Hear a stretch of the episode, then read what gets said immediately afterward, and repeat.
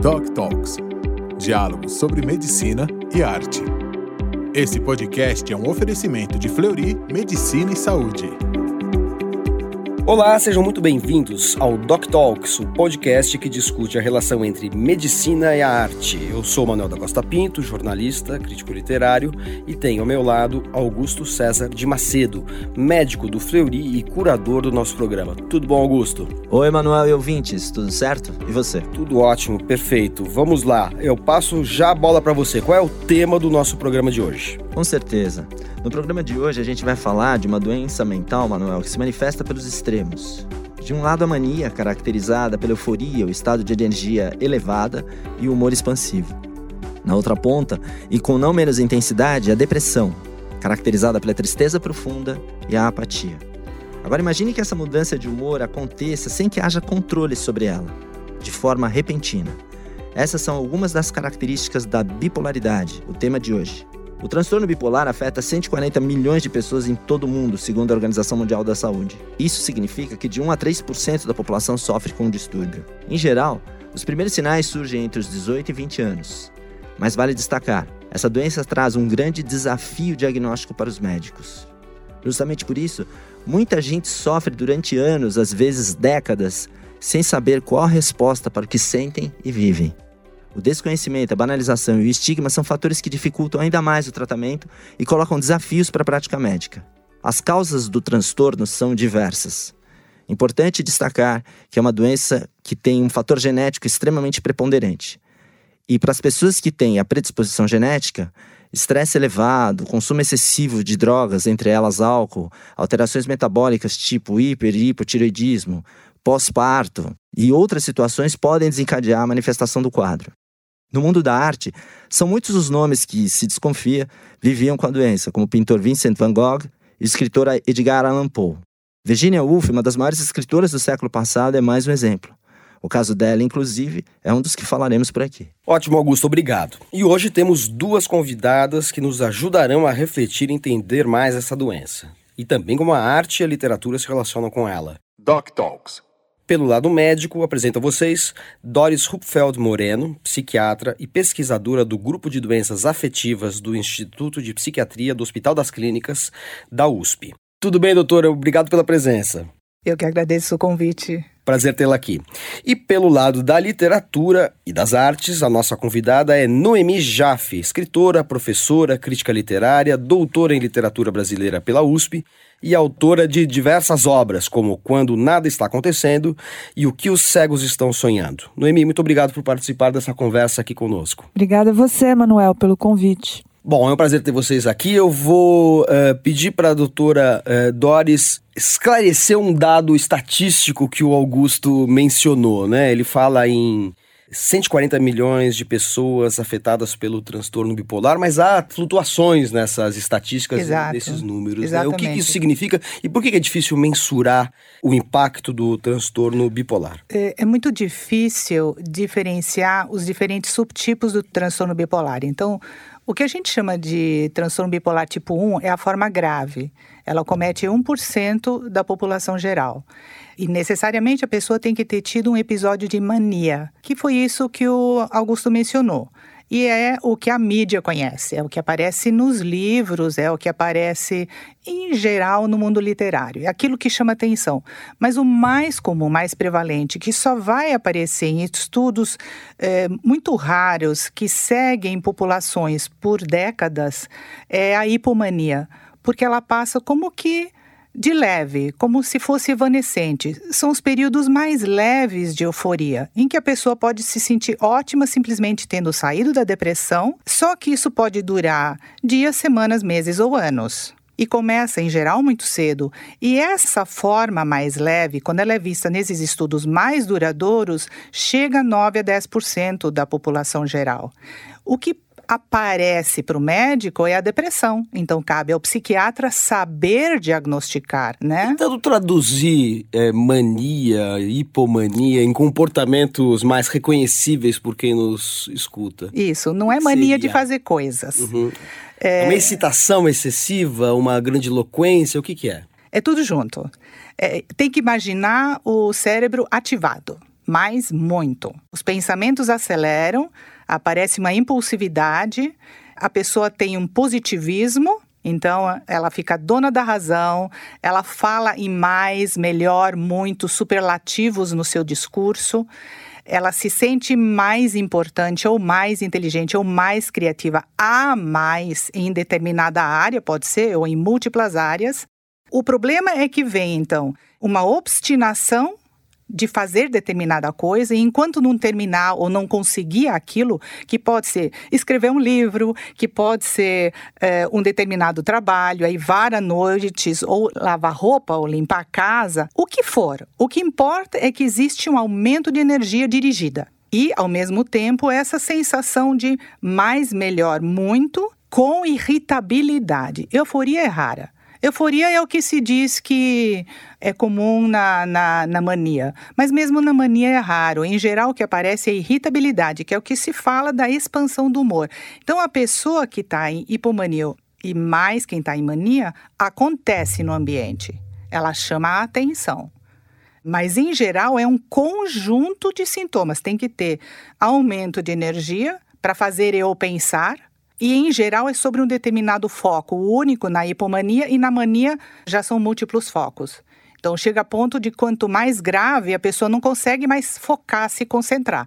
Ela pensa uma coisa, daí já pensa outra, daí já vai fazer outra e não consegue produzir, não consegue ser eficiente. Doutora, e no caso da mania, existe às vezes perda do contato com a realidade? Sim, ela pode ficar psicótica. E quando ela fica psicótica, é, muitas vezes é difícil diferenciar de um surto esquizofrênico. Só que isso é raro no transtorno bipolar, mas é o que os médicos aprendem na residência, por exemplo. Noemi, literatura antecede em séculos e séculos e séculos o saber psiquiátrico, obviamente. Então, muitas vezes na história da literatura a gente tem é, uma a descrição de é, patologias ou afecções, etc., que atendem por outro nome. Né? Eu lembro que falava-se muito em ataque apoplético na literatura do século XIX. Ninguém sabe o que é exatamente hoje um ataque apoplético. Provavelmente um derrame, infarto, alguma coisa assim, né? Enfim, um colapso vascular qualquer. Quer dizer, qualquer não sempre grave, mas né, eles nomeavam de outra maneira.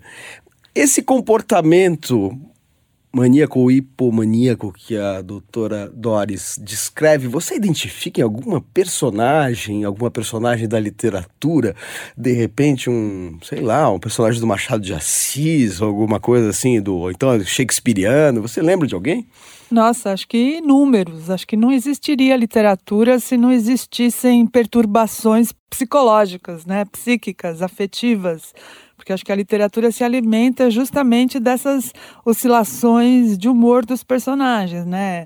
O, romance, por exemplo, é uma das definições de romance de que eu gosto muito é que o romance do século XX é um personagem perplexo em busca de si mesmo que é uma coisa que os psiquiatras estudam o tempo todo, né? E os psicólogos também. Não é à toa que o Freud se valeu de muitos textos literários, como por exemplo Dostoiévski, o Hoffman, para estudar, fazer os estudos de caso dele, inclusive no caso do Dostoiévski, com muitos enganos da parte do Freud, né? Mas, sei lá, se ela, segundo a definição da doutora, eu diria talvez que o, o Ahab, no Mob Dick, talvez fosse um maníaco, né? Que tinha certeza de que ele conseguiria derrotar uma baleia que era simplesmente inexpugnável, né? Que era impossível derrotar aquela baleia, mas ele tinha certeza disso e foi atrás disso. Então eu acho que é só um dos muitos exemplos que eu poderia localizar na literatura. Mas... Nossa, mas o Ahab é, uma, é um achado, é uma lembrança muito oportuna, né? Muito, tem tudo a ver com o que ela falou, porque de fato é uma personagem que tá em, que entra numa obsessão e ele também tem seus momentos é. maníacos e hipomaníacos, né? Mesmo porque ele tem oscilações assim, né? Mas, Noemi, para quem não conhece esse clássico do Herman Melville, né, considerado talvez o maior romance da história da literatura norte-americana, o que, que é o Moby Dick? Bom, é uma história que praticamente se tornou um mito, né? Assim como o Don Quixote, digamos, que a gente fala, ah, tal personagem é quixotesco, a gente poderia. Ah, aliás, o Don Quixote também é um bom exemplo, né? De alguém maníaco, né? Essa coisa de ir atrás de uma coisa e ter certeza de que você vai conseguir e depois não conseguir, né? Que é, isso é o destino dos personagens literários, é achar que vai conseguir e não conseguir. Mas o Moby Dick é a história de um personagem que é exatamente o Ahab, cujo navio é naufragado por uma baleia branca gigantesca, que ele apelida de Moby Dick, e ele decide se vingar dessa baleia e ele tem isso como uma missão, uma incumbência que ele se propõe a ter na vida e ele leva junto com ele várias pessoas que na verdade nem sabem muito bem o que, que ele quer, qual é o objetivo dele, e ele sai numa viagem, né, numa jornada é, trágica em busca dessa baleia com a certeza de que ele vai conseguir derrotá-la, mas daí eu não vou dar o spoiler. Doutora Doris, você tem alguma personagem de literatura, ou mesmo um escritor, um, uh, um diretor de cinema, uma personagem de cinema, um pintor, um artista, enfim, que encarne é, e fascine é, pela riqueza com que expressa a questão do transtorno bipolar? O Van Gogh, o pintor Van Gogh. É, se você for ver a história dele, os sintomas começaram na adolescência, que é quando eles costumam começar. Inclusive, depressões de início na adolescência sempre precisam levantar suspeita de poder se tratar do primeiro episódio do transtorno bipolar. Daí ele foi ser pastor. É comum também na doença o aumento de religiosidade, tanto ideias de perseguição aumentada, então uma persecutoriedade aumentada, ou religiosidade aumentada, ou uh, ismos em geral, fanatismos em geral, que são, na verdade, obstinações. Ele abandona essa, essa vida e começa a pintar. E na pintura, nós vemos tanto quadros em que ele está francamente em mania, aquele vibrante de azulão com as janelas e a casa amarela, ele estava em franca mania naquele período. E daí ele tem uma fase mais ocre de quando ele estava internado. Uma das vezes que ele estava internado, uh, os tons eles ficam mais ocres. E aí tem a última sequência de pinturas antes de ele suicidar, é, que para mim, que percebo nos pacientes a dor do estado misto é um terror quando eu vejo aquela sequência de pinturas. É, é, dá até arrepio, porque você percebe assim naquela pintura que é maravilhosa, da tempestade chegando, que tem um fundo cinza meio chumbo azulado e na frente aquela claridade.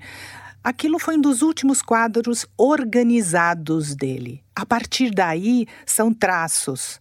É uma coisa mais é, agressiva, eu diria até, mais violenta. E daí, um que ele não termina, também bem mais desorganizado, onde ele suicida. Mas eu acho que é um personagem absolutamente fascinante de, Queria perguntar para Noemi se ela vê a correspondência entre os escritores, além daqueles que ela já mencionou. E já vou citando aqui a Virginia Woolf, né? Com Mrs. Dalloway, talvez. É, bom, eu nunca analisei a Virginia Woolf do ponto de vista médico, né? Porque eu também não entendo disso. Quer dizer, sempre soube que ela tinha problemas, até inclusive de bipolaridade, como eu já ouvi falar, mas Pensando um pouco, eu diria que um dos recursos que ela mais trabalhou, né, pelo qual ela é reconhecida pela crítica e pelos leitores, é o fluxo de consciência. Né? Ela é uma das pessoas que melhor utilizou o recurso do fluxo de consciência, assim como o James Joyce, só que diferente dele. Vou pedir para você explicar um pouquinho o que, ah, que, é, o que, que é, o fluxo, de consciência. de consciência. Boa. Que aqui a gente explica tá. termos médicos e também os literários, claro, porque claro. O, o, vivemos no mundo da ultra especialização, então esse é. termo que pode ser familiar a quem já está habituado com a leitura ou com a história da literatura, às vezes pode ser um pouquinho obscuro para quem não, não conhece ainda, porque porque o fluxo de consciência é uma técnica narrativa, né? É, isso. É uma das técnicas, assim, que eu mais. Eh, de que eu mais gosto. Na verdade, é quando o narrador uh, do romance, do conto, enfim, do texto que está sendo escrito, ele penetra na mente do personagem e acompanha, por isso que chama fluxo, né? Acompanha o fluxo dos pensamentos sem nenhuma censura, sem nenhum uh, corte. Né? Então você entra dentro da mente do personagem e vai seguindo a associação livre, as lembranças que vão surgindo, assuntos que vão oscilando entre uma coisa e outra, sem nenhuma organização.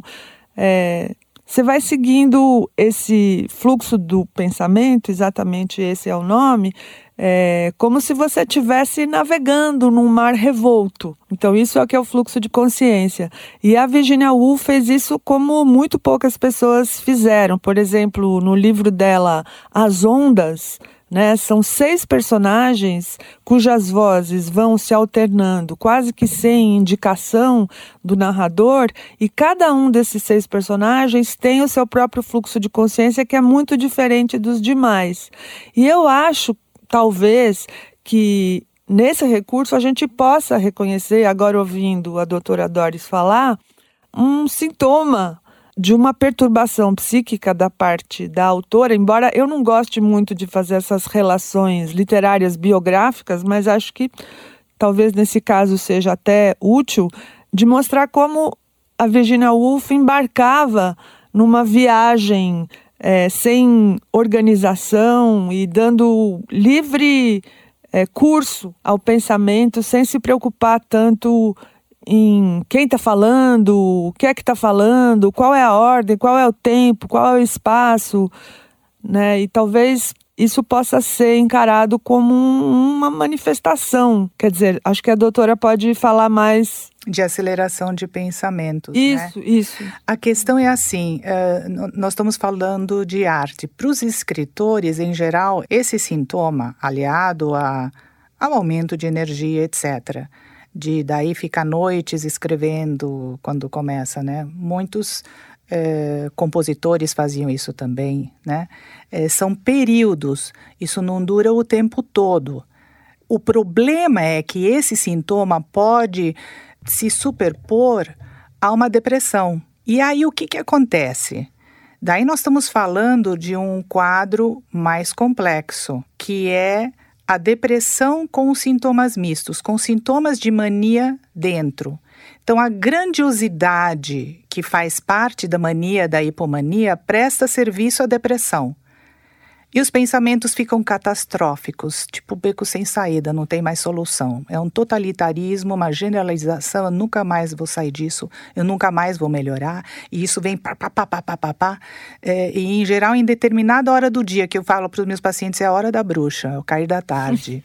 Nossa. Né? Ao cair da tarde vem a angústia, vem o desespero, e se perguntar para eles uma radiografia, quais os pensamentos? É muito rápido, muita coisa, é. e assim também, não, não adianta o tratamento, não tem mais jeito, nunca mais vou ficar bem. Estou pensando uma coisa agora, porque a Virginia Woolf ouvia vozes. Uhum. Inclusive, na carta que ela escreve antes de se suicidar, que ela dirige, ela escreve duas cartas, né? Uma para a irmã e outra para o marido. E nas duas cartas ela diz: as vozes estão voltando, né? Que é assim um terror. E ela diz que prefere partir antes que as vozes retornem e tomem conta da mente dela de vez, e ela, com isso, acha que impediria que o marido tivesse uma vida boa, que era o que ela mais desejava para ele, porque ele, ela via que ele ficava só cuidando dela. Então, ela inclusive diz que se suicida para poupar o marido. Mas agora que eu estou pensando, não sei se é uma associação absurda, que a polifonia que ela cria, por exemplo, no As Ondas, em que você tem vários personagens falando simultaneamente, possa até ser uma forma de espelhar ou de reproduzir o que estava acontecendo com ela, né? E eu lembro também que é verdade, ela passava noites escrevendo, assim, sem parar, inclusive escrevendo livros muito complexos em pouco tempo, mas ela tinha períodos de bloqueio total, assim, de parada total da escrita, né? Não sei como isso se apresenta na literatura dela, mas biograficamente era mesmo isso que acontecia. E o primeiro episódio de depressão dela foi aos 13 anos, quando ela perdeu a mãe. Né, é, 13 anos, e o pai dela ficou assim completamente imprestável. Daí ela ter perdido a mãe, ver o pai daquele jeito, acho que também a deixou assim muito depressiva, né? Dizem que a, primeira manifestação da doença nela foi com 13 anos. E no Mrs. Dalloway, Noemi, parece que tem o Septimus, né? Ah, um personagem sim. com mais ou sim. menos características parecidas. É, né? o Septimus Warren Smith, sim. que ele se opõe muito frontalmente à própria Mrs. Dalloway, que é uma mulher um pouco ingênua, ela no dia da preparação da festa, né? Porque o Mrs. Dalloway é um dia na vida de uma mulher da alta sociedade inglesa que está preparando uma festa para ser feita à noite para ela receber a alta sociedade inglesa. Só que ao longo do dia ela se encontra com o Septimus, que é um sobrevivente de guerra, que está completamente perturbado, né, e irritado como a doutora disse, num estado de profunda irritação. E também ela encontra nesse dia o homem com quem ela queria ter se casado, o homem que ela realmente amava, porque ela não se casou por amor, ela se casou por conveniência. Então é um, um confronto entre uma mulher que reprimiu os seus desejos, né, e reprimiu muitas coisas ruins e boas que ela viveu na vida para poder ter essa vida entre aspas, confortável, e um homem que não, não reprime nada, né? Que deixa que tudo venha à tona e que por isso acaba também. Bom, também não vou falar de novo o que, que acaba acontecendo com ele para as pessoas lerem o livro, que é maravilhoso. Eu acho que o, quando a gente trata do transtorno bipolar, várias vezes aparece a palavra depressão. E para uma grande parte das pessoas, a depressão e, o, e, a bipolaridade ou o transtorno bipolar são meio. se confundem um pouco, né? Como é que poderia ser assim?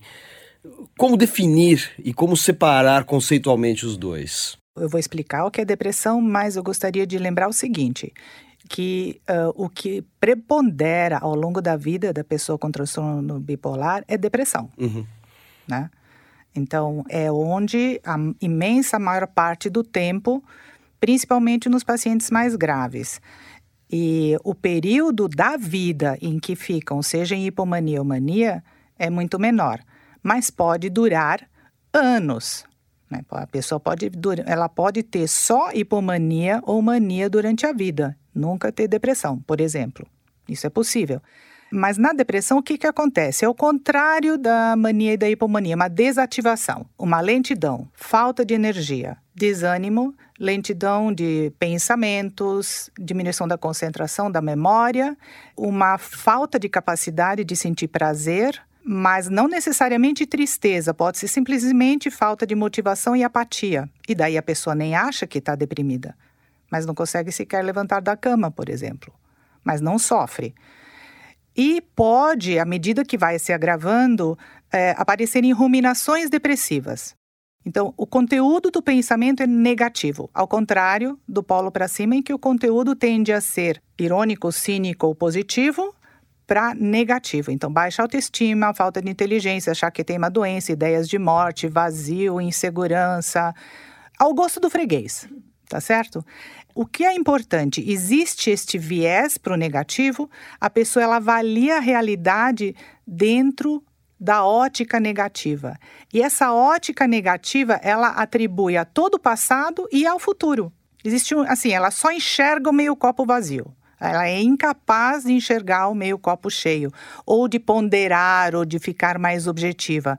Eu gostaria de mencionar uma coisa muito importante. Hoje em dia, a gente considera o transtorno bipolar uma doença de ritmos biológicos caracterizado por uma grande variabilidade dos horários de sono e atividade ao longo do dia. Então, são pessoas que muitas vezes, nos episódios mais mistos, têm uma dificuldade de desligar à noite e de funcionar de manhã. Então, à noite é, ficam mais ativados, ah, porque à noite a casa está tranquila, à noite eu posso produzir, à noite. Eu sempre fui da noite. E de manhã, então, não consegue simplesmente ligar, não consegue funcionar. Se tiver que acordar cedo, vai ficar as duas primeiras horas demorando para cabeça funcionar, vai estar mais deprimido, né? E dependendo da gravidade, mesmo fora de crise, estas oscilações mais leves, elas perduram gerando daí sintomas de ansiedade, por exemplo, impulsos assim para aliviar essa ansiedade, então comer por ansiedade, fumar por ansiedade, fumar maconha por ansiedade, então de manhã cocaína, de tarde maconha. Ah, mas é para relaxar. OK, mas você está precisando relaxar do quê? Né? Então você está tendo algum problema. Quem está bem consigo mesmo não precisa nada disso. Simplesmente leva a vida. Ou para compras. E isso são todos os sintomas do aumento de impulsividade da mania. E os diagnósticos são assim: transtorno de ansiedade, transtorno de personalidade, transtorno de impulsividade multiimpulsivos ou somente obesidade, mas não se vê a raiz do problema, que o problema começou lá longe e a pessoa já teve episódios múltiplos de hipomania, de depressão mista ou depressão pura, é, que leva tempo pesquisar. Né?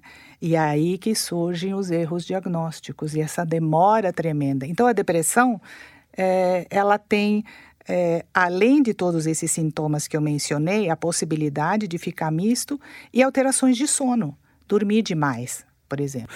Noemi, pergunta fácil para você. Transtorno bipolar, depressão, que muitas vezes, como disse a doutora Doris, se confundem, são mais frequentes em personagens ou em escritores que criam os personagens? Nossa, Manoel, é realmente uma pergunta muito fácil essa que você me faz. Olha, é, como eu disse antes, eu não gosto de ficar fazendo relações muito automáticas entre os personagens ou o texto do autor e a sua biografia.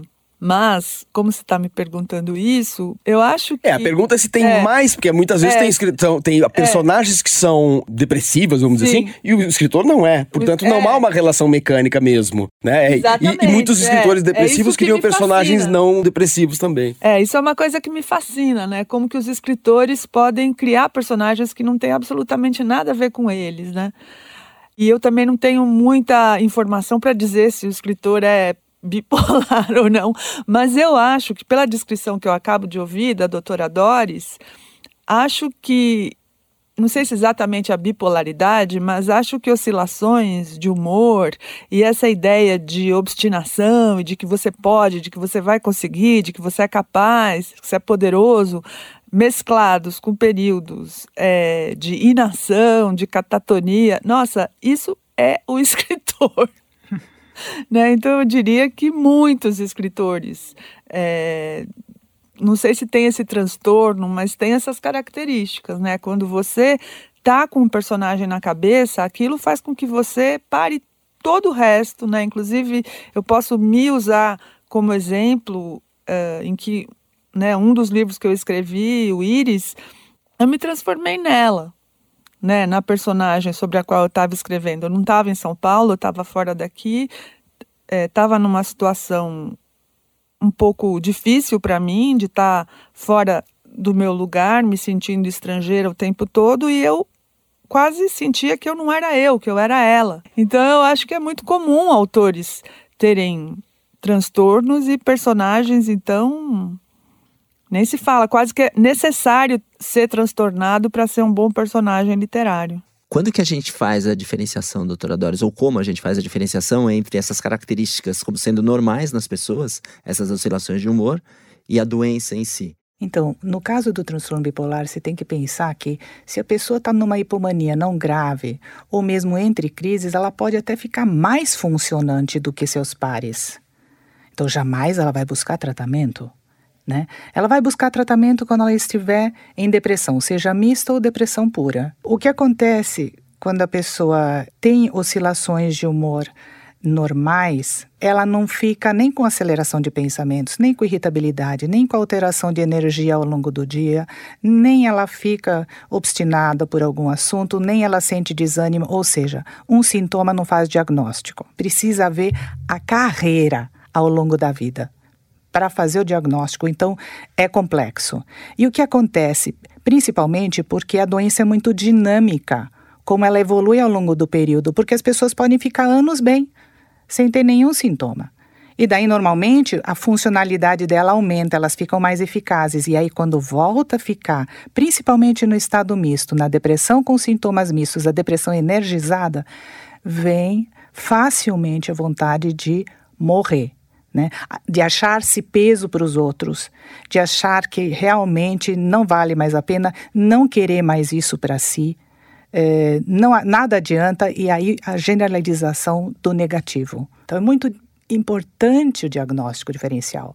Para finalizar o nosso encontro de hoje, eu queria pedir que as nossas duas convidadas dessem uma dica aí de um, dois, três livros, filmes, uh, obras que podem ajudar a compreender uh, o transtorno bipolar. Noemi.